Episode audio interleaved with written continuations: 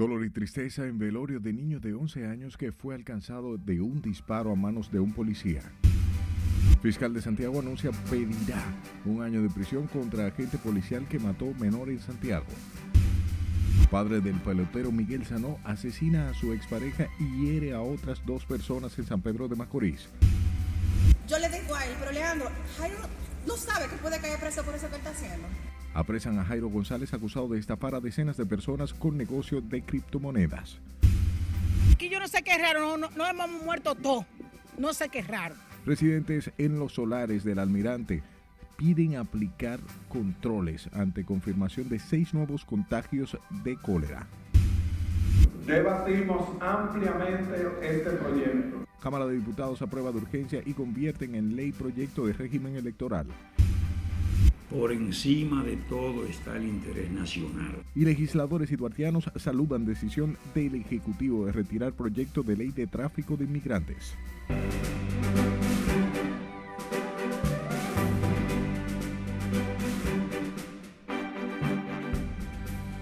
Buenas noches, hora de informarse. Bienvenidos a esta su emisión estelar. Como siempre, un honor llevarles información. De inmediato comenzamos y nos vamos a Santiago con un hecho que ha consternado a esa provincia cibaeña y es que son velados eh, a esta hora en Cienfuegos los restos de un niño de 11 años quien fue alcanzado por una bala disparada por un agente de la policía durante un forcejeo en el carnaval. Junior Marte con los detalles.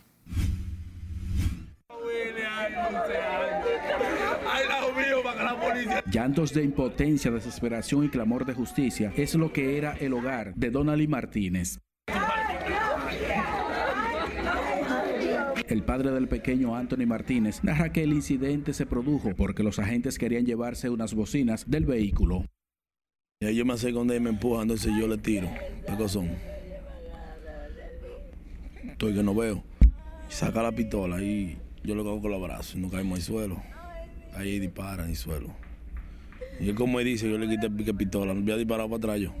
No hay forma, yo nunca toqué la pistola de él el pequeño está siendo velado aquí en la calle 9 del sector de Cienfuegos. El niño que participaba junto a su padre en las festividades del carnaval pretendía competir en las Olimpiadas de Matemáticas en esta ciudad.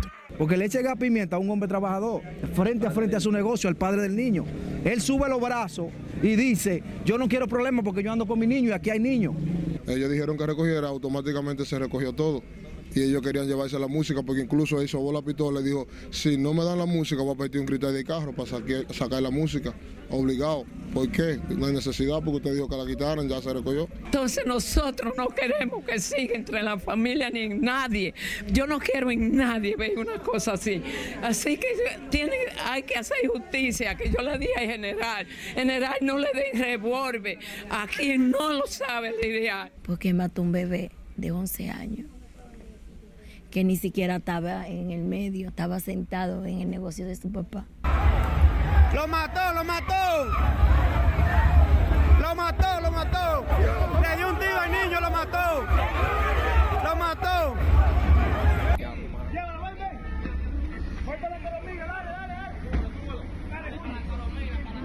El director de la policía, Eduardo Alberto Tein, viajó a Santiago para encabezar la investigación del caso, condenó el hecho y dio garantías de justicia. No es verdad que vamos a aceptar hechos de esta naturaleza. La dotación policial está bajo arresto para enfrentar el proceso que mantiene consternado a todo el país. En Santiago, Junior Marte, RNN. Y cientos de personas marcharon esta noche junto a los familiares del niño Donali Joel Martínez fue asesinado de un disparo a manos de un agente de la policía en un incidente que ha sido deplorado por toda la sociedad. Portando pancartas, velones y exigiendo justicia, los amigos y parientes del niño marcharon desde el lugar donde ocurrió la tragedia hasta el monumento de Santiago.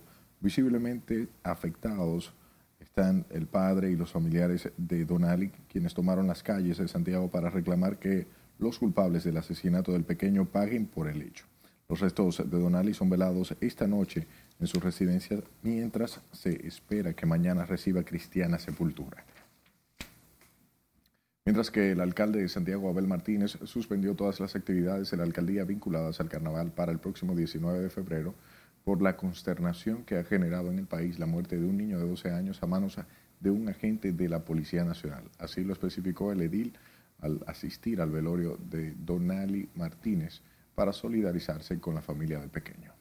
Nuestra solidaridad con la familia, esperando que, que se haga justicia y, y sobre todo que podamos hacer las correcciones como país, como Estado, para que hechos como este, tan lamentables, tan dolorosos, no ocurran. Asimismo, el alcalde por Santiago, El Martínez, pidió a las autoridades llegar hasta las últimas consecuencias para que los responsables paguen con todo el peso de la ley por la muerte del menor. La muerte del niño de 12 años a manos de un agente policial durante la celebración del segundo domingo del carnaval en Santiago pone en evidencia la necesidad de una verdadera reforma policial de acuerdo con legisladores de distintas bancadas. Los congresistas, especialmente los de esa demarcación, cuestionaron la falta de protocolo en las actuaciones de los uniformados y el irrespeto a los derechos humanos. Por ejemplo, tú te preguntas qué hace una Policía Nacional en una celebración de carnaval con pasamontañas. ¿Qué hace una Policía Nacional a estas alturas de juego todavía tirando tiros en el aire? Esto y todo. Debemos pensar que esos temas deben ser del pasado. Tenemos una sociedad distinta que ha cambiado, que exige de nosotros, que exige protección de la policía, que para eso, para eso está, eh, está hecha en nuestro país.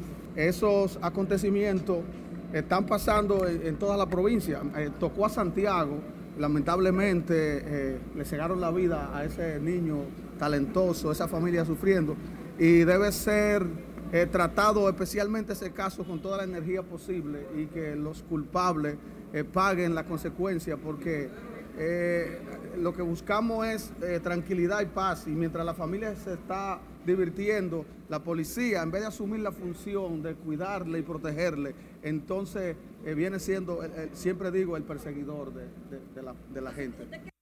Un niño de 12 años falleció tras ser alcanzado por una bala durante un incidente desatado por el despojo de un equipo de sonido en la avenida Las Carreras de Santiago de los Caballeros, donde se desarrollaban actividades alegóricas al Carnaval 2023. Permanecemos en el norte ya que familiares de un joven de 21 años denunciaron que su pariente también murió a manos de la Nacional en Santiago. Se trata de José Eduardo Burgos, quien supuestamente falleció luego de recibir dos disparos por parte de un agente policial en el sector La Pulga de Cienfuegos en Santiago Oeste. Eduardo Burgos, quien dejó dos hijos menores en la orfandad, se dedicaba a ser motoconchista según sus parientes.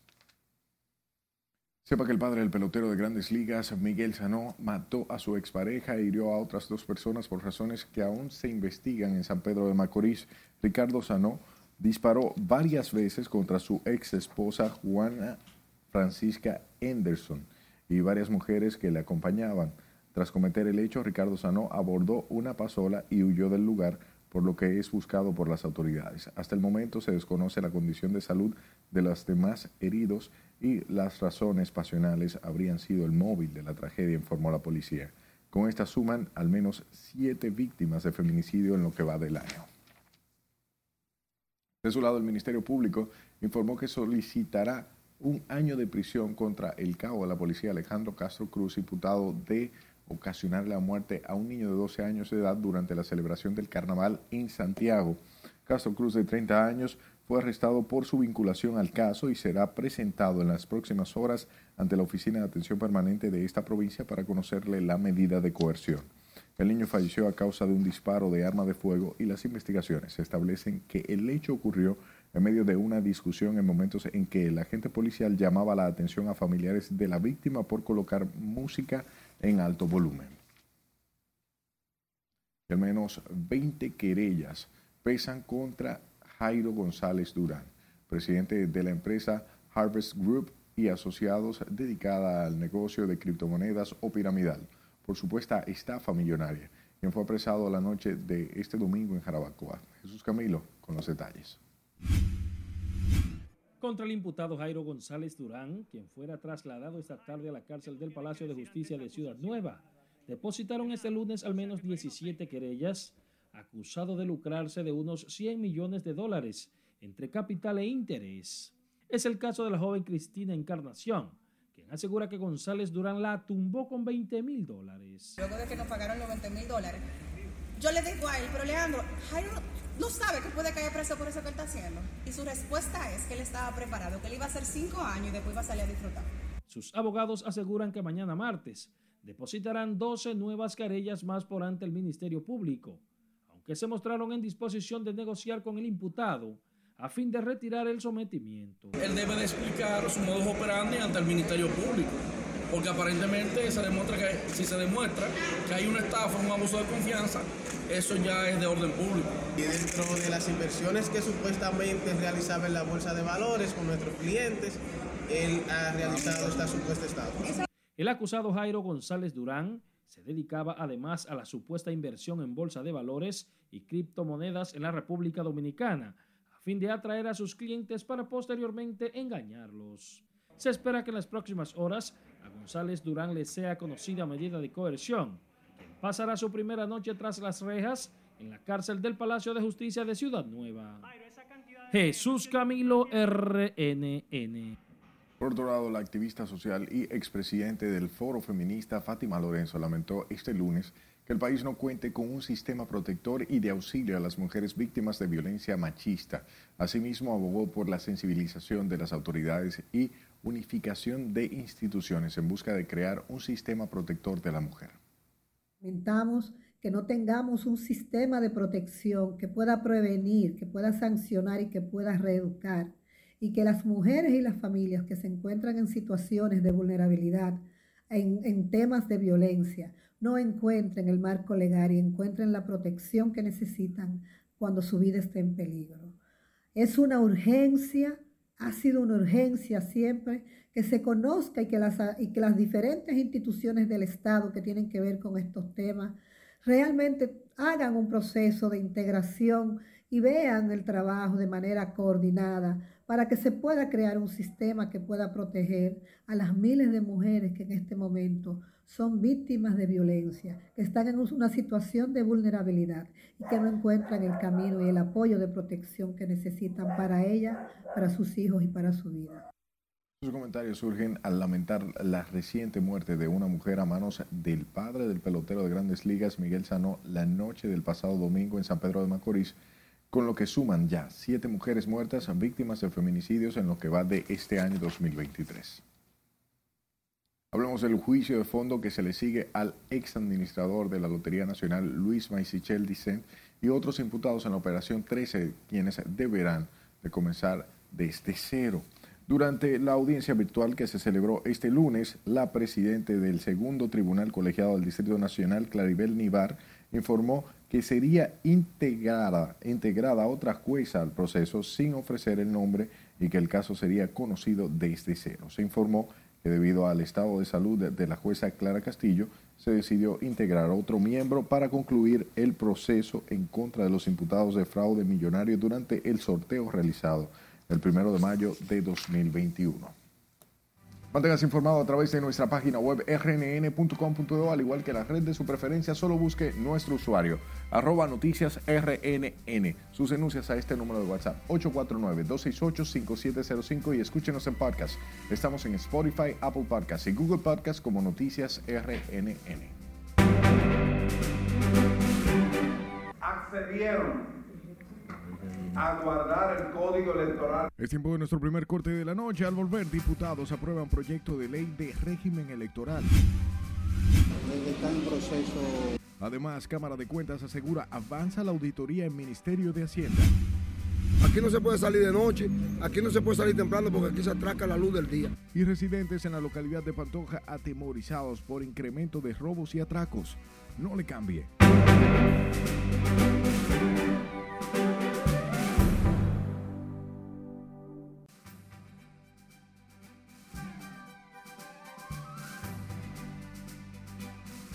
Es momento de dar una vuelta al mundo y conocer las principales noticias internacionales de este lunes y es que Estados Unidos negó de forma categórica que globos estadounidenses sobrevolaron el territorio chino durante el último año. Catherine Guillén está con nosotros y nos presenta el siguiente resumen internacional. Adelante, buenas noches. Gracias, muy buenas noches. La respuesta de Estados Unidos surge al negar las alegaciones del portavoz de Exteriores de China, quien aseguró que es común que globos de Estados Unidos entren ilegalmente en el espacio aéreo de otros países. Estados Unidos negó este lunes de forma categórica las alegaciones de China de que globos estadounidenses sobrevolaron al menos 10 veces su territorio durante el último año. El portavoz de Exteriores de China, Wang Wenbi, dijo este lunes que es común que globos de Estados Unidos entren ilegalmente en el espacio aéreo de otros países y que solo el último año globos estadounidenses de gran altitud han sobrevolado el espacio aéreo chino más de 10 veces sin la aprobación de las autoridades chinas pertinentes. El gobierno sirio de Bachar al-Assad aceptó abrir temporalmente dos cruces fronterizos adicionales entre Turquía y la zona del noroeste del país bajo control rebelde para facilitar el suministro de ayuda humanitaria tras el reciente terremoto.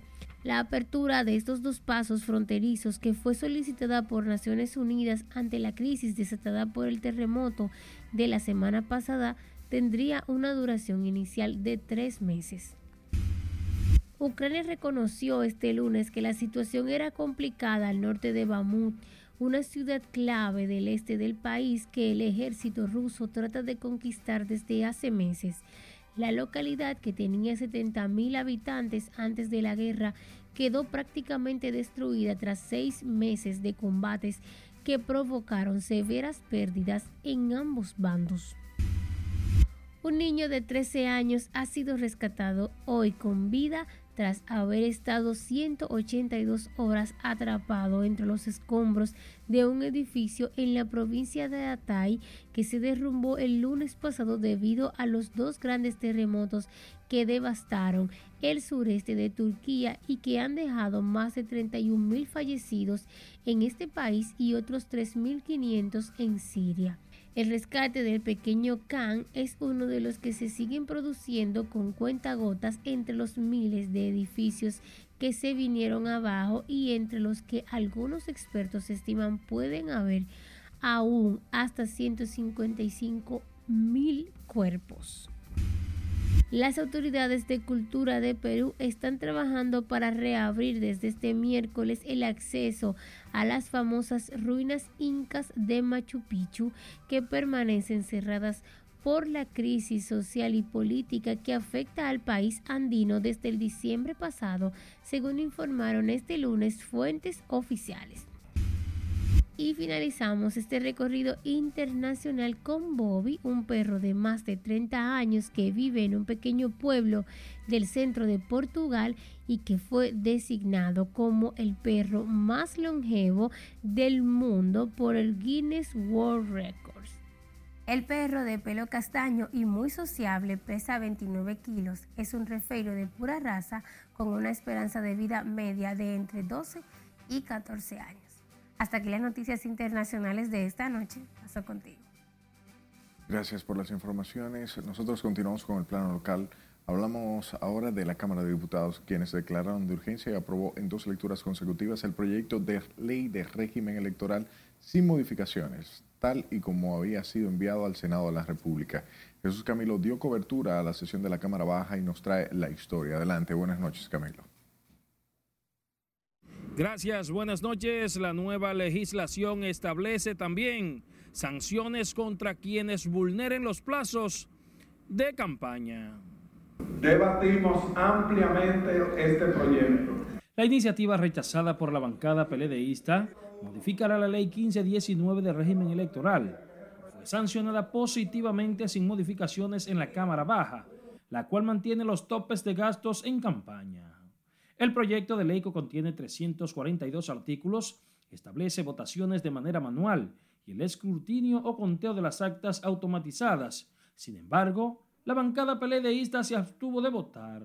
Esa comisión ha hecho un trabajo extremadamente bueno. Avanzaron enormemente con el código electoral y en un acto y en un gesto de madurez y de sensatez de hombres y mujeres de Estado,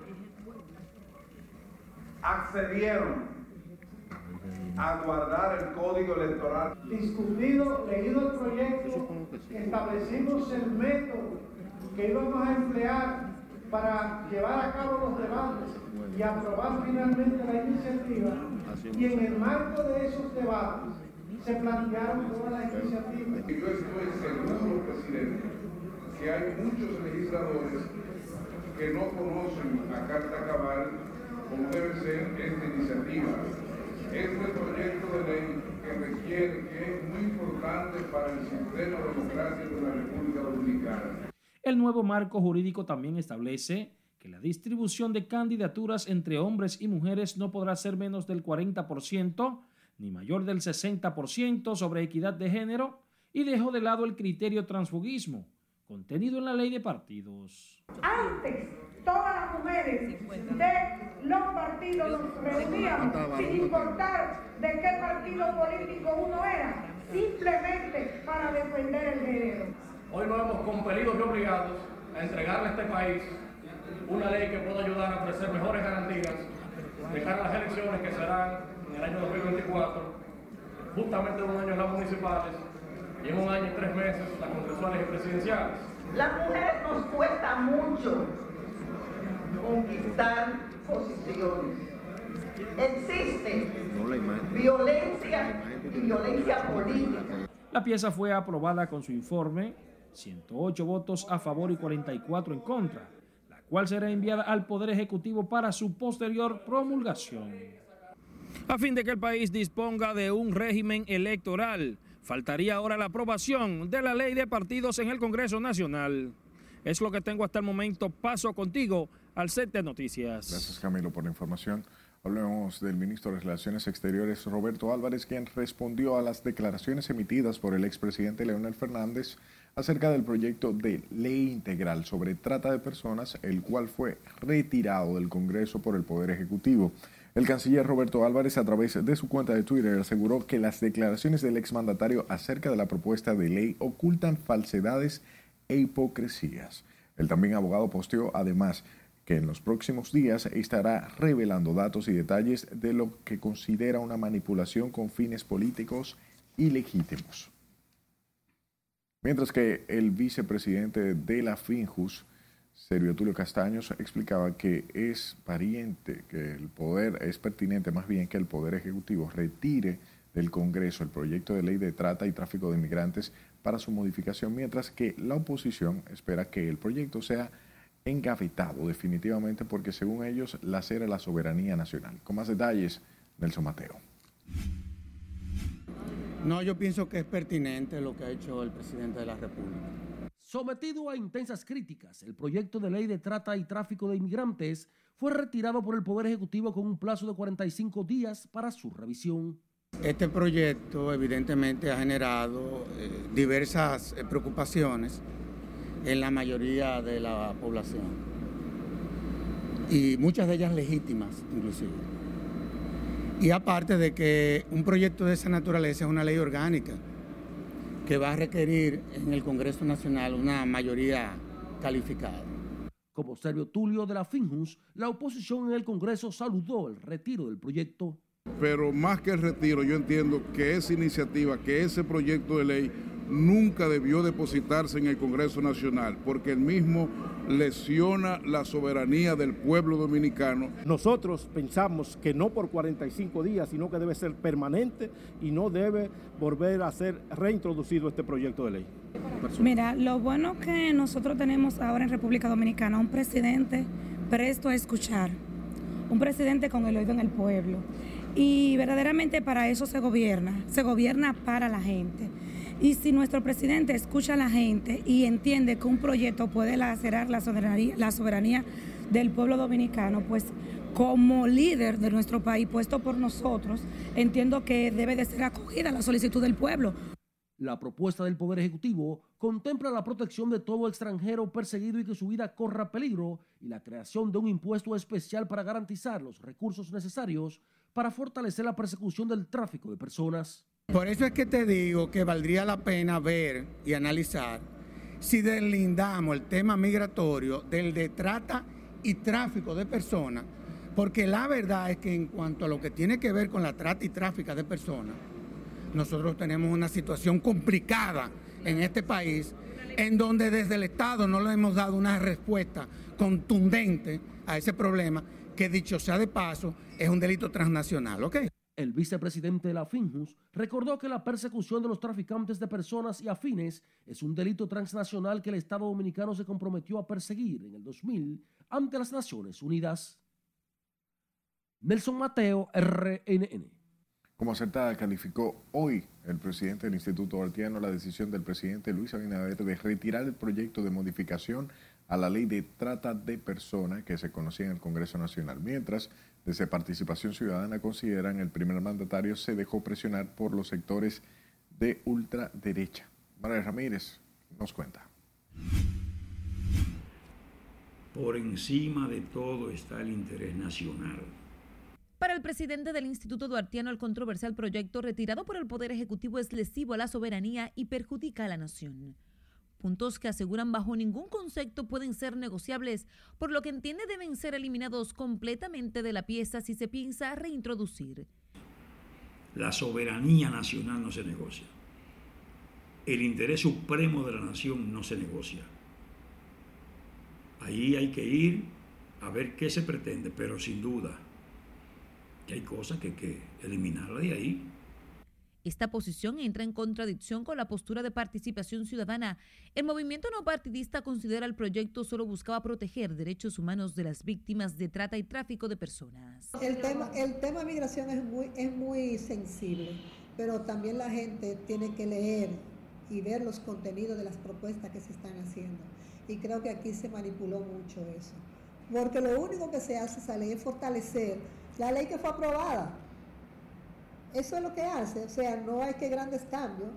Uno de los puntos más polémicos y controversiales de la pieza fue el artículo que establecía un impuesto a Comisión Especial Económica obligatoria para el sustento de los proyectos de protección a las víctimas de trata. El Poder Ejecutivo plantea revisar la pieza, buscar los consensos y reintroducirla en 45 días. Margaret Ramírez, RNN.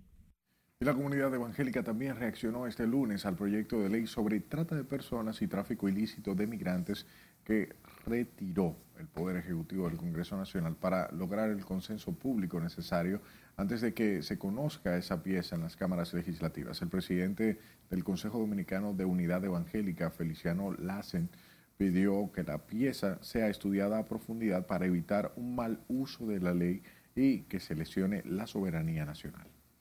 La parte de la República Dominicana es muy compleja y hay que tener mucho cuidado los legisladores y lo, que tienen que ver con esto de cómo van a aplicar esa ley, porque sabemos que el protocolo existe desde hace 2004 más o menos. El presidente, los presidentes que han estado, todos saben de ese protocolo, que existe el protocolo y no, no, nos hemos opuesto al protocolo porque la gente dice, ¿por qué ahora se pusieron? Bueno, porque el protocolo es una cosa normal de todos los países, eh, de los acuerdos internacionales y bilaterales que hay. El presidente Luis Abinader instruyó retirar del Congreso el proyecto de explotación y tráfico ilícito de migrantes y a través del vocero de la presidencia advirtió que no aceptará ningún acuerdo o norma que convierta al país en receptor de ciudadanos haitianos afectados por la inestabilidad política en Haití. Cambiamos el tema. El presidente de la Cámara de Cuentas, Yanel Andrés Ramírez Sánchez, aseguró que avanza a buen ritmo la auditoría que se le realiza al Ministerio de Hacienda en la gestión de Donald Guerrero. Eh, Ramírez Sánchez explicó que los trabajos de la entidad para las auditorías avanzan conforme se reciben los informes y que casi estará de conocimiento a la población. Un proceso, un proceso auditorio, está en proceso de ¿Qué tiempo? No? tiempo estimado de cuándo van a ser? Está bien avanzado, pero el impreciso eh, porque muchas veces el trabajo de nosotros depende de la fluidez con la que nos suministran las informaciones, porque los trabajos de nosotros en base a las informaciones eh, que podamos realizar, porque los trabajos de nosotros se basan en las evidencias que se puedan eh, obtener el presidente de la Cámara de Cuentas habló en estos términos previo a depositar una ofrenda floral en el altar de la patria por la conmemoración de las festividades de la independencia nacional. Hablemos del incremento de los robos que preocupa a los habitantes en varios sectores de Elías Piña, quienes dicen no sentirse seguros ni en sus hogares. Julio César Mateo nos da los detalles. Según los Elías Piñenses, los robos ocurren hasta plena luz del día. Mira, hoy en la mañana, a las 6 de la mañana, seis y media aproximadamente, eh, esta joven llamada Eli la asaltaron, le quitaron su teléfono, le doblaron un brazo. Además de penetrar a casas habitadas, los antisociales cometen atracos en la vía pública. Y me asaltaron un nacional haitiano y me quitaron el teléfono. Eh, él se mandó corriendo y vine aquí a poner la denuncia. Ante el incremento de los hechos delictivos, habitantes en esta demarcación demandan acciones concretas de parte de la Policía Nacional.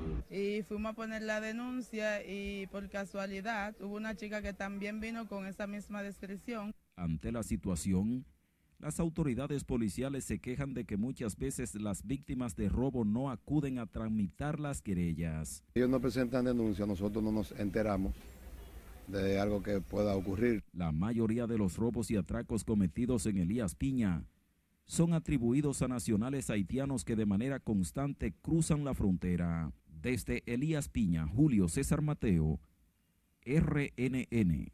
Mientras que residentes de Villalinda en el sector Pantoja se quejaron por el auge de la delincuencia y la criminalidad que ha generado en esa comunidad, donde un hombre resultó muerto de balas la madrugada del domingo. Juan Francisco Herrera con más detalles. Esto aquí, este barrio está muy difícil, aquí es atraco y atraco. Aún se desconocen quién o quiénes son los responsables de asesinar a Giancarlo Santana Vidal, quien apareció con un disparo en la avenida principal de Pantoja. Esta situación preocupa a los residentes del sector por los niveles de delincuencia. Yo me di de cuenta fue al otro día, yo me di de cuenta el domingo. Apareció un muerto ahí, pero fue que lo mataron cuando lo matan eh, el barrio está difícil. Este motoconchista teme ser víctima de los antisociales, sobre todo en horas de la noche. Aquí no se puede salir de noche, aquí no se puede salir temprano porque aquí se atraca la luz del día. Aquí no importa la hora que sea, aquí se atraca como sea. Y nadie aquí responde con nadie porque aquí no se agarra un ladrón. Aquí no agarran a nadie que mate a nadie. Aquí los ladrones de aquí hacen lo que le dan su gana. La presidenta de la Junta de Vecinos demanda mayor vigilancia policial y resolver otros problemas que aquejan a Pantoja. Hay que aumentar la vigilancia porque es que uno vive intranquilo porque no puede salir a toda hora porque por un celular o una carterita que uno lleve, tú sabes, le quitan hasta la vida. Y le pedimos al jefe de la policía que no aumente la seguridad y que ponga mano dura. Los restos de Giancarlo Santana, de 28 años, fueron sepultados este lunes en su pueblo natal, Monteplata. Juan Francisco Herrera, RNN. Vamos a la ciudad corazón donde residentes en Bellavista volvieron a sufrir cuantiosas pérdidas económicas con una nueva explosión de la tubería que, se, que suple el agua a los vecinos del sector, así como de otros de la zona suroeste de esa ciudad. Las autoridades no reportaron personas heridas con el gran derrame de agua que alcanzaba varios metros de altura. La falla ocurrió en la calle Fernando Bermúdez de la referida barriada. Los moradores reportaron como inservibles sus aparatos electrónicos y otros artículos del hogar. Y si en algún momento hay paro de servicio, indudablemente. Vamos a otra pausa comercial. Al regreso, el director del SNS pide a médicos no abandonar diálogo se fue infectada del cólera, se fue para Villa Duarte. Además, moradores del sector Los Solares del Almirante piden la intervención de las autoridades ante nuevos casos de cólera. Los reporteros gráficos y periodistas no andamos con arma de fuego. Y someterán coronel de la policía que ordenó dispersar manifestante a bombazos. Esta es la emisión estelar de noticias RNN.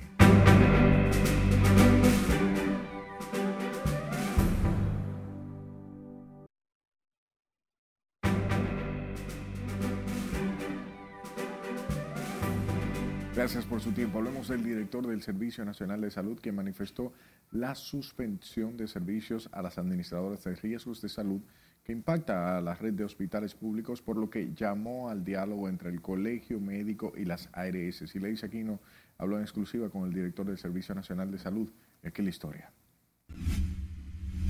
Y si en algún momento hay paro de servicio, indudablemente eh, tienen que acudir a la red pública de hospitales. Para el director del SNS, el diálogo es la mejor vía para resolver el impasse que afecta a más de 4 millones de afiliados a la seguridad social. Llamamos a un entendimiento, llamamos a, a la mesa del diálogo para que nuestros pacientes no sean perjudicados. Entendemos que hay muchos puntos de mejora, se han conseguido muchos puntos de mejora eh, y lo importante es eh, seguir avanzando sin perjudicar realmente a los usuarios. Mario Lama dijo que la crisis con las aseguradoras y los médicos impacta en la red de hospitales públicos. Si la red privada tiene situaciones, indudablemente el que necesita atenciones no puede esperar. Nosotros eh, seguimos trabajando para garantizar los servicios en todas las redes hospitales. En otro orden, el funcionario de salud resaltó la forma en la que han enfrentado los casos de cólera en el país con relación al brote del 2010-2011. En la actualidad ascienden a 65 los confirmados con la enfermedad sin ningún deceso. No hay ninguna situación fuera de control en la República Dominicana. El cólera eh, es una enfermedad bacteriana, infecto contagiosa, bucal, oral. Eh, recuerden que en los primeros casos fueron importados del vecino país de Haití. Al momento eh, no sobrepasan los 70 casos de diagnosticados. Recuerden que en el 2011 eh, casi 20.000 casos de cólera fueron reportados. En el 2012 unos 7.000 casos de cólera y en el 2022-23 no sobrepasan los 70 casos. En cuanto a difteria, llamó a la población a no alarmarse y recomendó a las madres vacunar sus niños. Los casos de difteria son casos también endémicos. Eh, llamamos a la población a vacunar a sus hijos. Las vacunas están disponibles en todos los centros de vacunación y eh, tampoco tenemos casos que generen una alerta ni una alarma epidemiológica. La difteria es una infección prevenible por vacunas que está disponible en los puestos de inmunización del Ministerio de Salud Pública. El doctor Mario Lama también resaltó que en su gestión al frente del Servicio Nacional de Salud se han reducido considerablemente las muertes maternas. Sila Disaquino, RNN. Mientras la Asociación Nacional de Clínicas Privadas y autoridades del Seguro Nacional de Salud se reunirán mañana para tratar la amenaza de suspensión de servicios a los afiliados a esa aseguradora por alegado incumplimiento de acuerdos. La reunión está prevista, la encabeza el doctor Rafael Mena, presidente de Andeclip, y Santiago Jacín, director del Seguro Nacional de Salud. Se espera que con el encuentro ambas entidades lleguen a acuerdos que lleven tranquilidad a los afiliados a SENASA, las ARS con mayor número de afiliados en el país. Por otro lado, residentes en Villa Mella protestaron frente al Servicio Nacional de Salud en demanda de la terminación de hospitales municipales y de esa comunidad y el Astacio, cuya construcción inició hace 12 años en la ciudad sanitaria de Santo Domingo Norte. Los comunitarios también citaron las dificultades que enfrentan con los enfermos de la localidad. Van a Villamella, el hospital municipal, que es el que nos toca, no está preparado para esa situación. Cuando lo mandan al Mocoso Puello a esperar una lista. Y es el problema, que muere el paciente dando vueltas, ya lo mandan para aquí, ya lo mandan para allí. Nosotros lo que queremos es salud que se atienda una persona en esa condición. Tenemos que ir al palacio si es necesario y tenemos que necesariamente que tomar medidas para que, como dijo la compañera, los pacientes no se mueran en la sala de espera del Niña de Alora o antes de llegar en un carro público o en un, o en un taxi, porque es una necesidad perentoria que tenemos. Los manifestantes fueron recibidos por el director del Servicio Nacional de Salud, quien dijo que aunque la obra está en manos del Ministerio de la Vivienda, diligenciará su terminación. Pasemos al sector de los solares en Santo Domingo Este, donde los residentes del lugar piden la urgente intervención de salud pública y de otras autoridades ante la incidencia de casos de cólera detectados en la zona. Trabajó el tema Catherine Guillén. Aquí yo no sé qué es raro, no, hemos muerto todos. No sé qué es raro. con una enfermedad. En el barrio Los Solares de Santo Domingo Este, debido al taponamiento de los filtrantes y el drenaje pluvial, el mal olor y la insalubridad abundan. Aquí ya se han registrado nueve casos de posible cólera según las autoridades. Y eso no está matando a todito estamos todos enfermos con una gripe que no salimos de, una, pero eso. Eh, aquí están todos los niños enfermos también con gripe. Lo que hay que venir a limpiar esto, porque si no se limpia esto, la enfermedad siempre está en, en, en mano. Según narraron vecinos, en esta casa residía una señora que tuvo que mudarse de su hogar luego de contraer la enfermedad. La señora que vivía ahí se fue, se fue infectada del cólera, se fue para Villa Duarte, ya que del producto de, la, de las necesidades que hay de la calle. Por favor, al Ministerio de Salud Pública, al síndico Manuel Jiménez, Santo Domingo Este, a pesar de ser una zona ubicada dentro del barrio El Almirante y justo al frente de Villa Liberación, donde se han registrado los últimos casos de cólera en el país, en los solares no han recibido la visita de salud pública. Pero sí se han muerto dos o tres.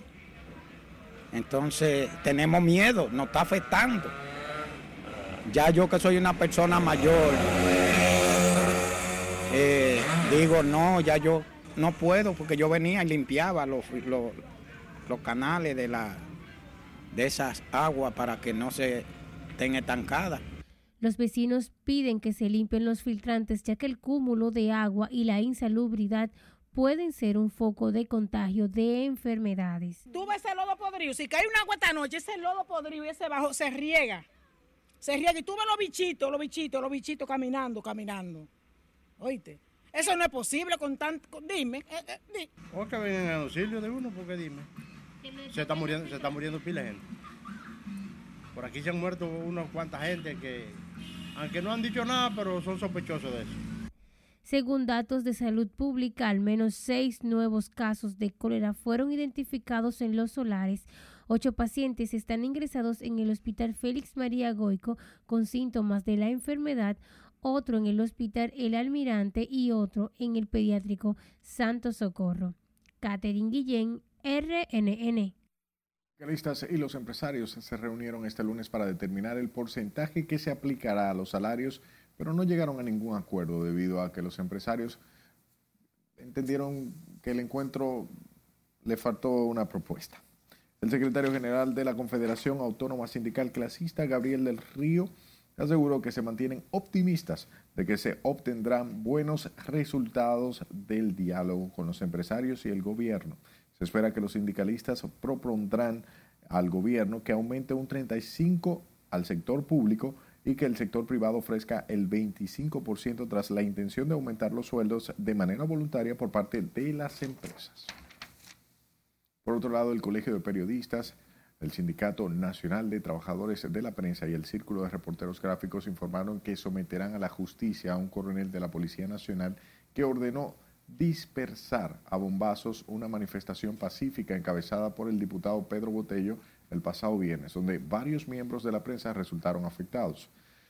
Identificaron como al coronel Fermín, al oficial que dio la orden de bombardear de la, la marcha que cubría la prensa donde el legislador junto a un grupo de personas exigía la devolución del 30% de las AFP. Entre los periodistas que nos informaron que fueron afectados y reporteros gráficos, fotógrafos, figuran Ronnie de la Rosa, Dauri Romero, Edis Amador y Pablo García, mientras que los demás se le impidió cubrir los hechos como tal. Es increíble como el presidente de la, República, Luis Abinader, hace esfuerzos ingentes para modernizar y reformar la policía. Y dentro de la Policía Nacional hacen acciones y hechos que echan para atrás la reforma. Los reporteros gráficos y periodistas no andamos con armas de fuego. No salimos a pelear con la policía. Nosotros esto no lo vamos a seguir permitiendo. La policía debe estar en su lado y nosotros los medios de comunicación en nuestro lado. Cada quien haciendo su trabajo, un trabajo que se le asigna. Los representantes de los miembros de la prensa solicitaron además una investigación respecto al caso. Por otro lado, la Asociación de Inspectores de Trabajo informó hoy que dejó sin efecto el llamado a paro de sus labores que estaba convocado para el próximo lunes 20 del mes en curso en el Ministerio de Trabajo. La decisión fue adoptada luego de una reunión con el ministro de la Administración Pública para que se aplique la escala salarial y de viáticos establecida por la institución a esos servidores públicos. La asociación está planteando, y no es de ahora, de años, reclamando el reajuste salarial tal como manda la ley, que se prepare un protocolo de traslado para que los mismos no sean hechos por capricho de las autoridades. Pero hasta la fecha no habíamos tenido ningún tipo de respuesta por parte de las autoridades. Esto nos llevó a nosotros a proceder en consecuencia para reclamar entonces por la vía que tenemos, que es el Tribunal Contencioso Administrativo, mediante una acción de amparo.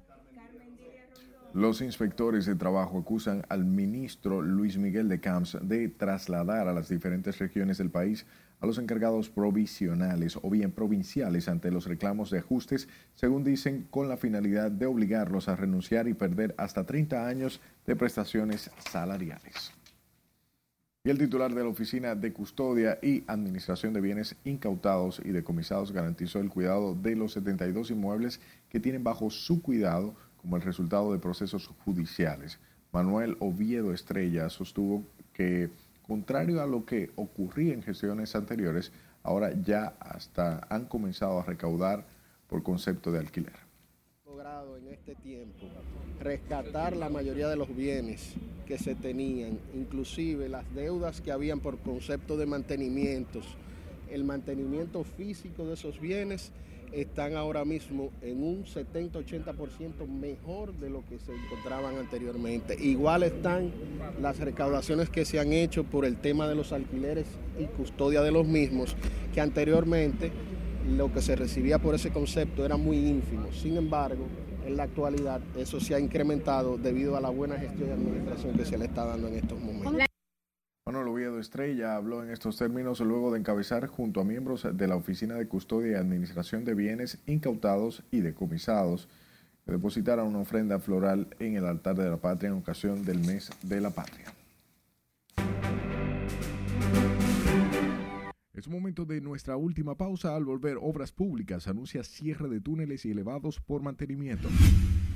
Fundamentalmente lo que quiere explicar es la historia económica de la plantación esclavista. Además, presentan el archivo de la Nación Libro de Economía en el Caribe. Y revelan lista de nominados a Premios Soberanos 2023. No le cambie.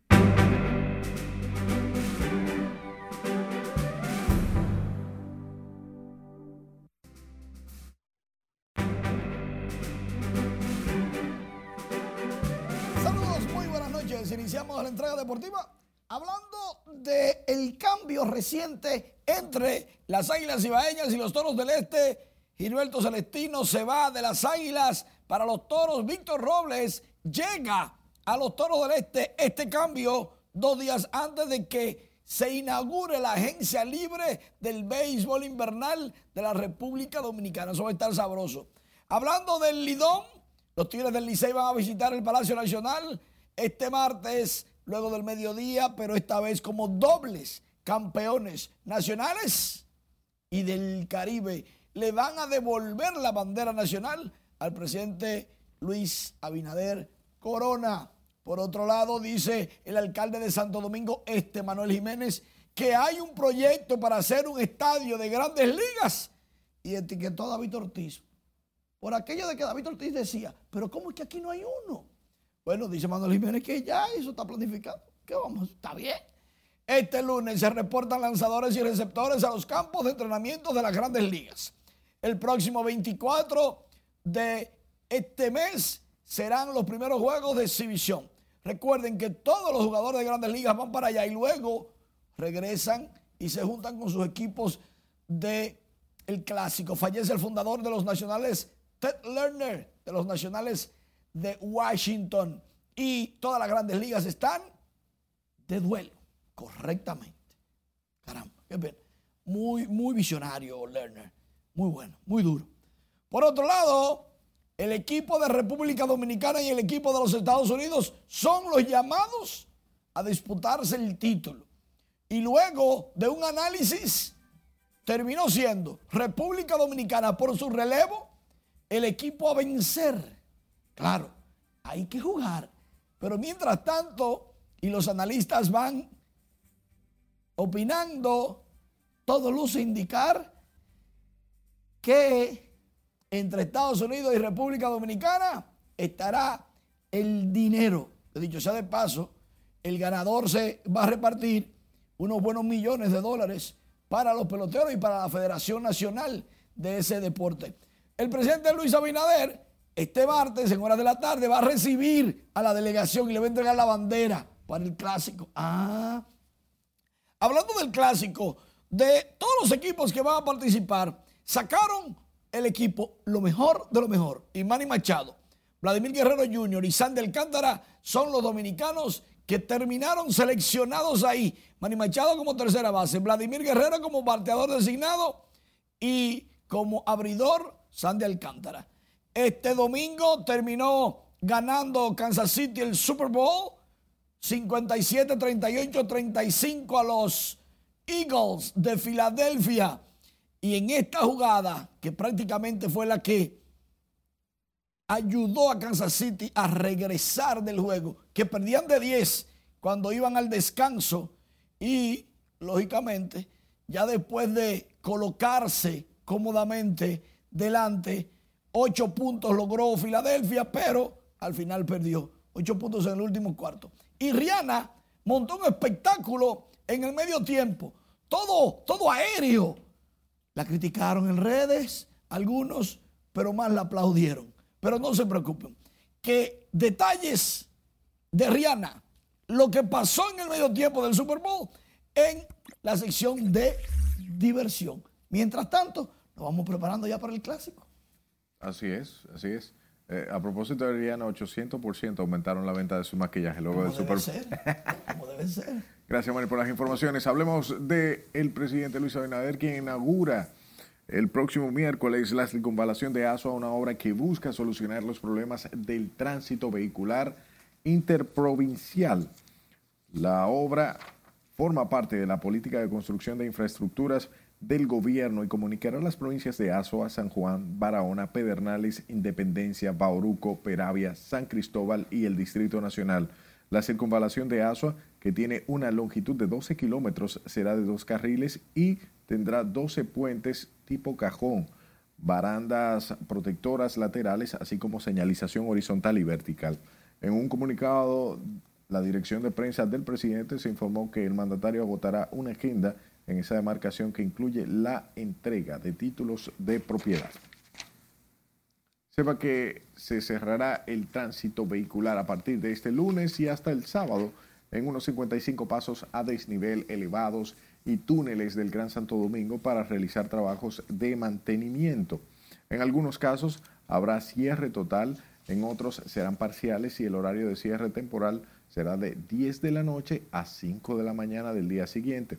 Los trabajos a realizar incluyen recogida de desechos sólidos, barrido de agregados, control de malezas, limpieza del entorno y drenaje de trabajos eléctricos, remoción, tuberías, sustitución de bombillas, entre otros.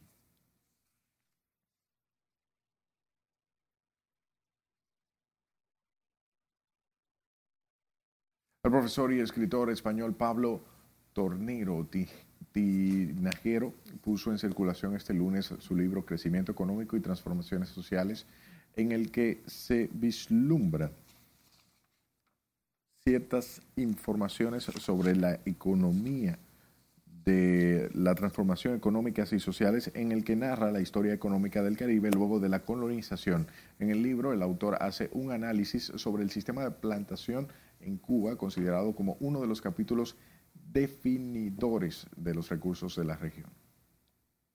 Fundamentalmente lo que quiere explicar es la historia económica de la plantación esclavista que los españoles trajimos a españoles, ingleses, holandeses, como ustedes saben, al Caribe como manera de acumular capital en las colonias mediante el cultivo de la caña de azúcar, que era extraordinariamente rentable, puesto que se trabajaba con mano de obra esclava. Entonces le explica los orígenes, las causas de esto y las causas luego de que ese sistema entrara en decadencia.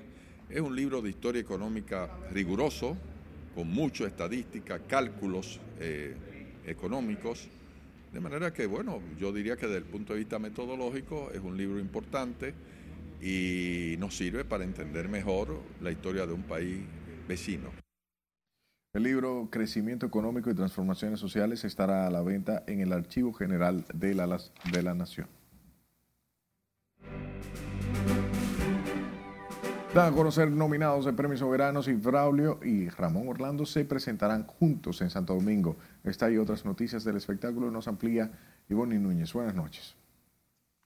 Muy buenas noches. La Asociación de Cronistas de Artes ya anunció los nominados a los Premios Soberanos de 2021. Veamos a continuación un poco de los nominados. En el galardón que se llevará a cabo el 22 de marzo en el Teatro Nacional, se premiarán a los artistas más destacados de dos años y este fin de semana se concluyó con las asambleas de nominaciones de 2021. Algunos de los renglones nominados son Álbum del Año Es Merengue Algún Problema de Sergio Vargas, Insensatez de Fernando Villalona, Mañana te escribo otra canción de Kobe Quintana, Entre Mar y Palmeras de Juan Luis Guerra y Amorosa de Natalie Hassim. En la categoría Salsero del Año, Sex Appeal, Gillo Sarante, David Cada, Chiquito Timbán. Mientras que en Bachatero del Año está el chaval de la bachata, Anthony Santos, Elvis Martínez, Raulín Rodríguez y Luis Miguel de la Margue. Los merengueros de calle Alajazá y Omega y artista o agrupación urbana El Alfa, Bulín 47, Chimbala, Rochi RD y Bulova. Acabamos de hacer el amor y duerme en mis brazos Luego de agotar una exitosa gira por los Estados Unidos, llega a la República Dominicana donde permanecerá el mes de febrero Braulio, uno de los mejores artistas románticos de todos los tiempos, a cantarle al amor y del país lo espera Ramón Orlando, otro afamado artista que le canta el sentimiento y que en cada canción que interpreta derrama emociones. El concierto Dos para los enamorados en la semana que celebra el Día del Amor será el viernes 17 de febrero en Hard Rock Café Santo Domingo.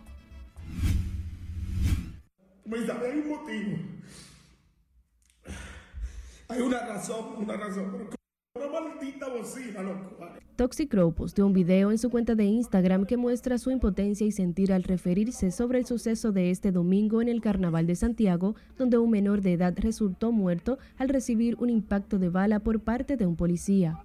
En el clip de 7 minutos y 15 segundos, el exponente expresó sentir compasión con la familia del fallecido, ya que al igual tiene hijos al tiempo que se le dificulta hablar. Pero yo me quité cuando yo estaba en ti, de mi el cantante y también TikToker dominicano Sebastián Cruz, conocido popularmente como Garbella, estrenó Odisea, canción de ritmos y estilos completamente sonoros en una mezcla de funk, pop y electrónica marcada sobre una sigilosa base de reggaetón que promete convertirse en un himno para aquellos que Cupido no flechó.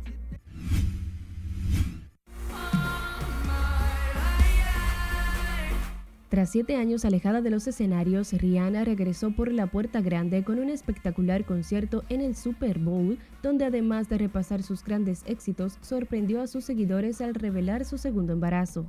Desde la plataforma elevada en la que actuó, se tocó suavemente su vientre, gesto con el que hizo estallar las redes sociales. Fue una chimba. Carol G compartió en su Instagram el especial encuentro que tuvo con la también cantante Rihanna tras su presentación en el show de medio tiempo. La colombiana emocionada dijo que como fan fue uno de los mejores momentos de su vida al compartir con su ídolo que hasta español habló. Y bueno, la colombiana había dicho ya anteriormente que era fan o que es fan de Rihanna y por fin se le dio a conocerla personalmente. Hasta aquí diversión, que tengan un feliz resto de la noche. Gracias Ivonne y las gracias a usted. Buenas noches.